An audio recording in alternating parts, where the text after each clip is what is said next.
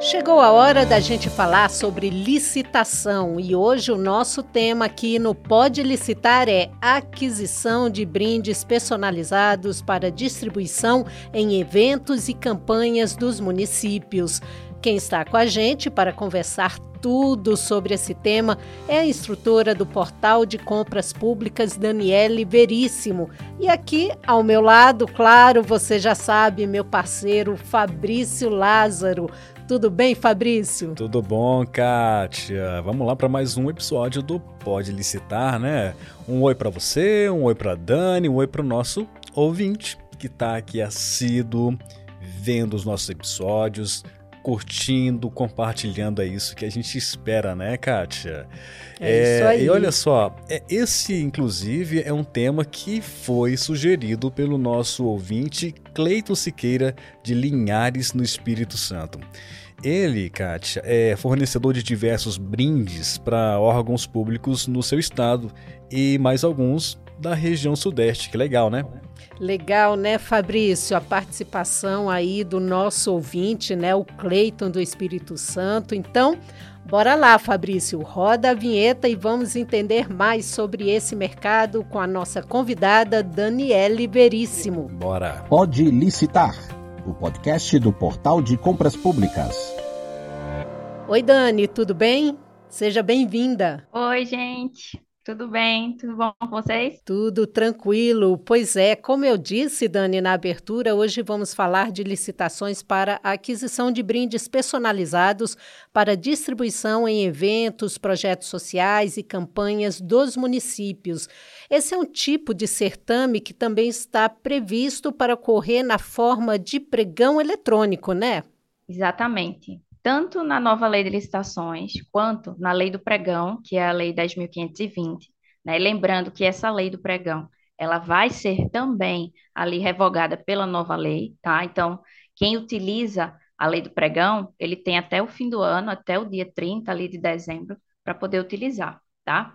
Tanto na nova lei quanto nela, o pregão é responsável pela aquisição de brindes personalizados, esse, tudo isso que é utilizado, né, projeto social, que eles distribuem, camisas, né, aqueles bottoms. A gente já viu também é, projetos aí que fazia máscara na época da Covid. Então, isso tudo, né, acontece aí nesses feriados, festas. O pregão é utilizado dessa forma por quê? Né? A gente vem com esse conceito de que é, é utilizado para o pregão bem comum e serviço comum, tá? E aí, na lei do pregão, ele trouxe a definição do que seria um bem comum ou um serviço comum. Ele fala que são aqueles cujos padrões de desempenho e qualidade possam ser objetivamente definidos no edital por meio de especificações usuais de mercado. Então, qualquer empresa, vamos dizer assim, que faça é, brindes personalizados, que faça esse tipo de objeto, né, para esse tipo de distribuição em evento, é entendido pela lei do pregão que eles vão fazer da mesma forma. Então, eles são considerados ali bens comuns. Claro que a, a administração pública ela precisa dar ali, né, é, que tipo de brinde vai ser feito, as cores, né, tamanhos, aquele padrão exigido para que as empresas ali possam participar e registrar sua proposta. Mas qualquer tipo de licitação desse tipo de objeto vai ser feito pelo pregão. E hoje, né, na nova lei, pregão eletrônico. Perfeito, Dani. Agora, diante então dessa diversidade de formatos, né, de brindes que normalmente constam nos editais, ah, os licitantes podem concorrer apenas na disputa de um determinado item ou precisam abarcar todos os itens previstos no, no, no edital, Dani? Então, essa pergunta é muito importante e às vezes eu recebo ela também. É, os fornecedores, eles não são obrigados a participar de uma licitação para todos os itens que estiverem registrados, tá? Então, se eu for participar de uma licitação hoje de 200 itens, e o meu ramo de fornecimento ali só me dá direito a participar de 5 ou 10, ou até o meu estoque, eu só tenho ali, só consigo participar de 5 itens, eu registro a minha proposta para esses 5 ou esses 10. Não é obrigado que eu participe de todos. Mas é, deve-se prestar atenção em quê? Então, prestem aí atenção.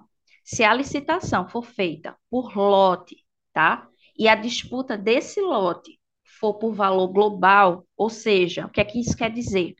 Quando o pregoeiro ou agente de contratação abrir ali o lote 1 para disputa, como é por valor global, o lote inteiro tem que ser arrematado, tá? Então, não tem como o fornecedor registrar proposta para um item dentro daquele lote, porque a disputa dele é por valor global, ou seja, você vai ter que arrematar o lote por completo, tá? É a única situação em que o fornecedor não consegue registrar proposta para um item apenas. Se a licitação for por lote, com disputa por valor global.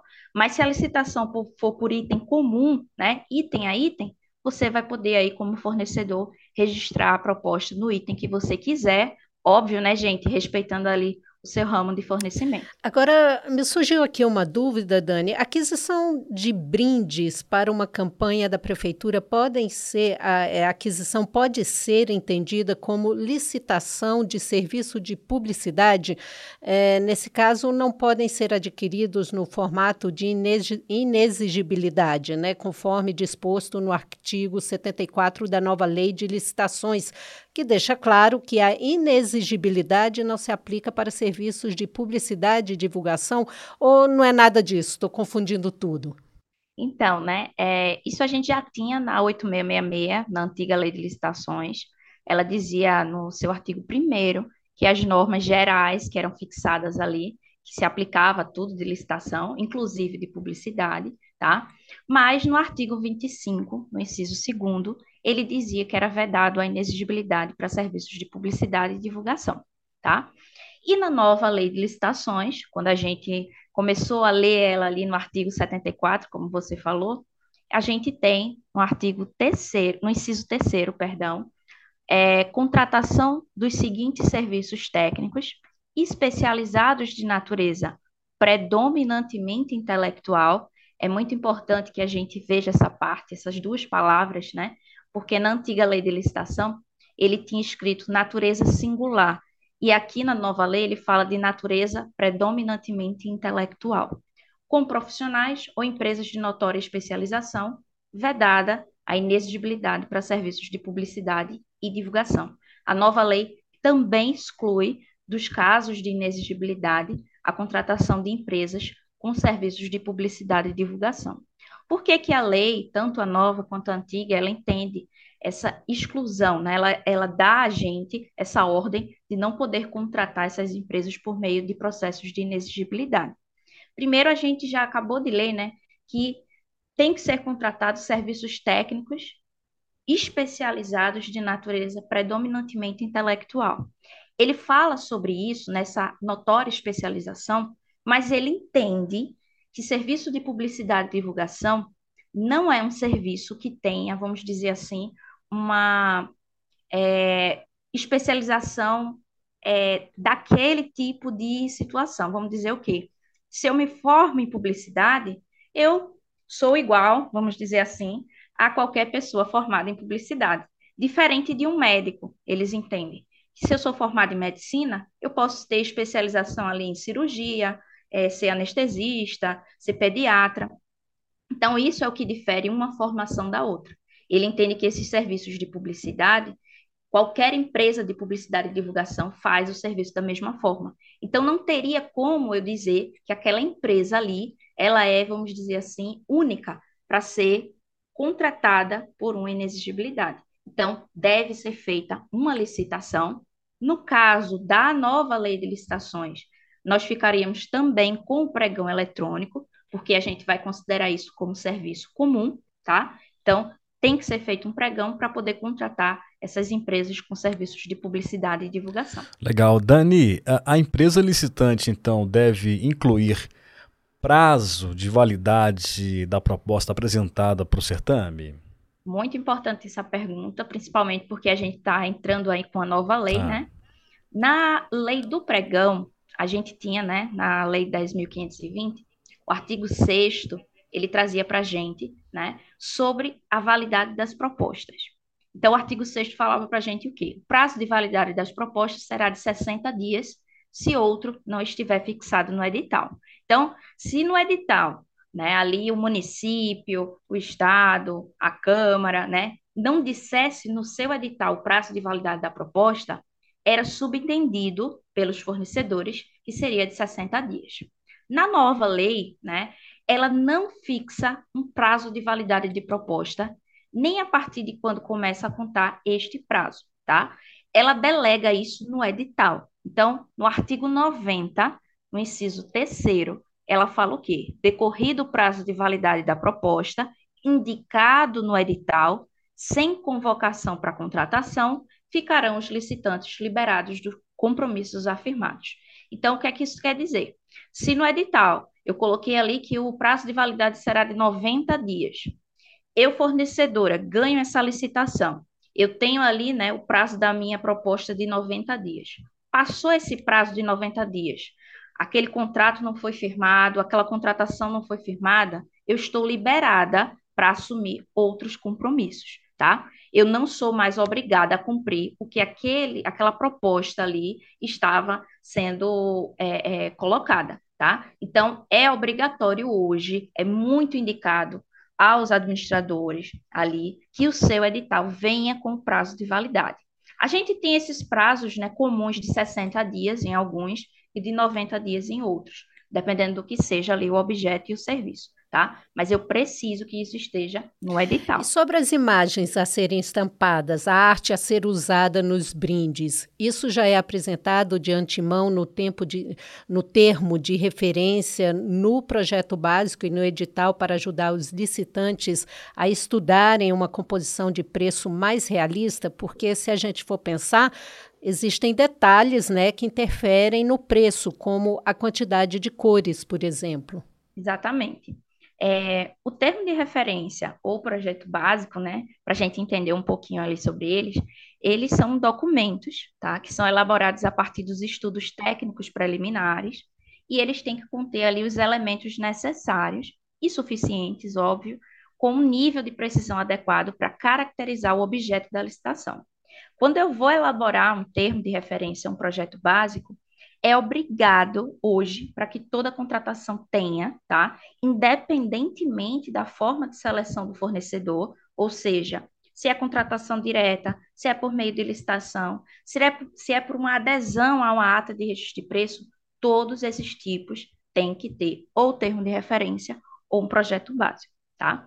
A nova lei de licitações, quando foi publicada, ela conceituou o projeto básico como um conjunto de elementos necessários com um nível de precisão adequado para definir e dimensionar obra ou serviço.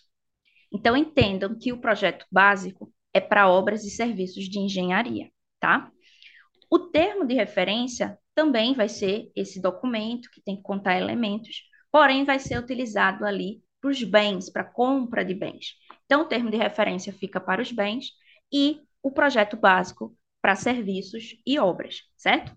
O que é que eu tenho que colocar nesses dois documentos ali para poder, obviamente, dar, é, propiciar né, uma avaliação ali do custo que a administração vai ter para comprar, para contratar aquele tipo de objeto ou serviço. Primeiro, a gente tem que lembrar que eu tenho que ter obrigatoriamente o quê? Quais são os preços ali praticados no mercado? Isso aí eu posso obter por meio de uma pesquisa de preços, tá?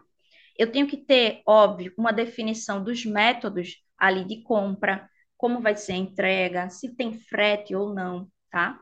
A estratégia de suprimento desse tipo de objeto ou de serviço, como é que eu vou ali suprir as minhas necessidades, tá? Prazo de execução do contrato. Então, o que é que eu tenho que fazer também?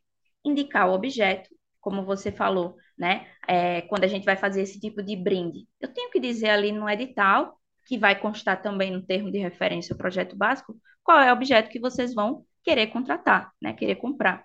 Justificativa da contratação, por que, que vocês vão comprar esses brindes? Né? Vocês vão fazer o que com eles? Especificação do objeto, como eu quero aquele brinde? Ah, eu quero dessa cor, eu quero dessa forma, desse tamanho. Tudo isso, gente, esses requisitos, né, que é, são necessários, critério de aceitabilidade da proposta. Nesse caso, a gente pode aceitar amostra de material, folder, catálogo. Nesse caso da, do, do, das amostras, né, para eventos, com certeza, quando a administração pública vai comprar, ela pede aos fornecedores ali que tragam amostras dos materiais para que possam participar, né? Ela faz aquela pré-avaliação para ver se realmente o, o tipo de proposta daquele fornecedor está enquadrado, né, no que está sendo exigido, e aí ela dá ali o sinal de positivo ou negativo da participação desse fornecedor. Então, tudo que a gente precisa como fornecedor para participar de uma licitação dessa, né? Como é que eu vou criar esse brinde? Que cor vai ter esse brinde? Tudo isso, além de constar no edital, que é um dos documentos aí mais importantes da licitação, tem que estar no termo de referência ou no projeto básico. Esses dois documentos, obrigatoriamente hoje, têm que ser criados pela nova lei e também tem que estar junto ao edital no momento da publicação do processo. Então, vocês, fornecedores, não deixem de ler os detalhes ali dos termos de referência, os detalhes dos projetos básicos e do edital, para que você possa ali realmente colocar sua proposta exatamente da forma que o administrador está exigindo. Muito bem, Dani. Olha, vale lembrar que o Pode Licitar de hoje, Kátia está quarentando. Olha só, é. chegamos ao 40. Eita, parabéns. Olha, que coisa boa, nosso, né? Nosso podcast é o de número 40, gente. Olha que legal, hein? Muito Olha. bom. E, é, e vamos em frente, vamos né? Em frente. Muitos outros. e tá todo mundo gostando. e, e a, a Dani ela tá aqui fazendo esse episódio. Pode falar que agora é especial, viu, Dani? É. é. Ó, agora sim, Dani, é, há algumas regras geral na lei de licitações que diz que se os ensaios, testes e demais provas que são exigidos por normas técnicas oficiais para boa execução do objeto de, do contrato, quando for o caso, é, correrão às dispensas do contratado? Então, né, essa é uma parte bem importante assim do que acontece em algumas contratações.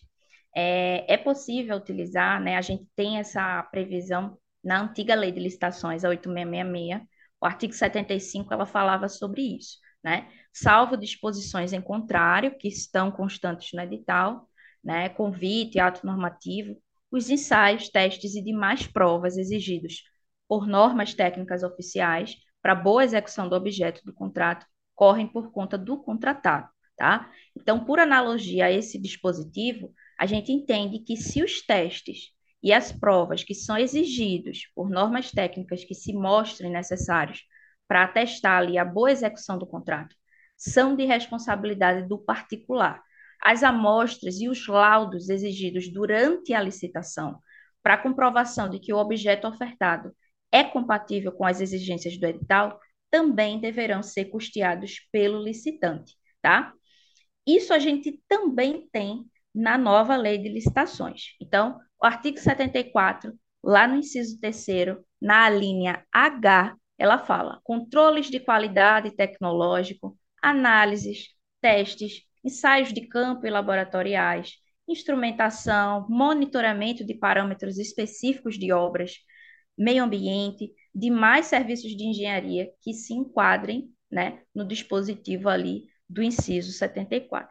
Então, essa situação que a gente tem em algumas licitações, né, que são necessários atestados, que são necessários laudos para a execução da licitação, para saber se realmente o contratado, o fornecedor, está executando de forma correta, são custeadas por ele, tá? Então, se no edital está ali dizendo que eu vou precisar de um laudo em dois meses de construção daquela obra para mostrar como é que está ocorrendo a obra, o fornecedor, o contratado, tem que trazer para o administrador aquele laudo.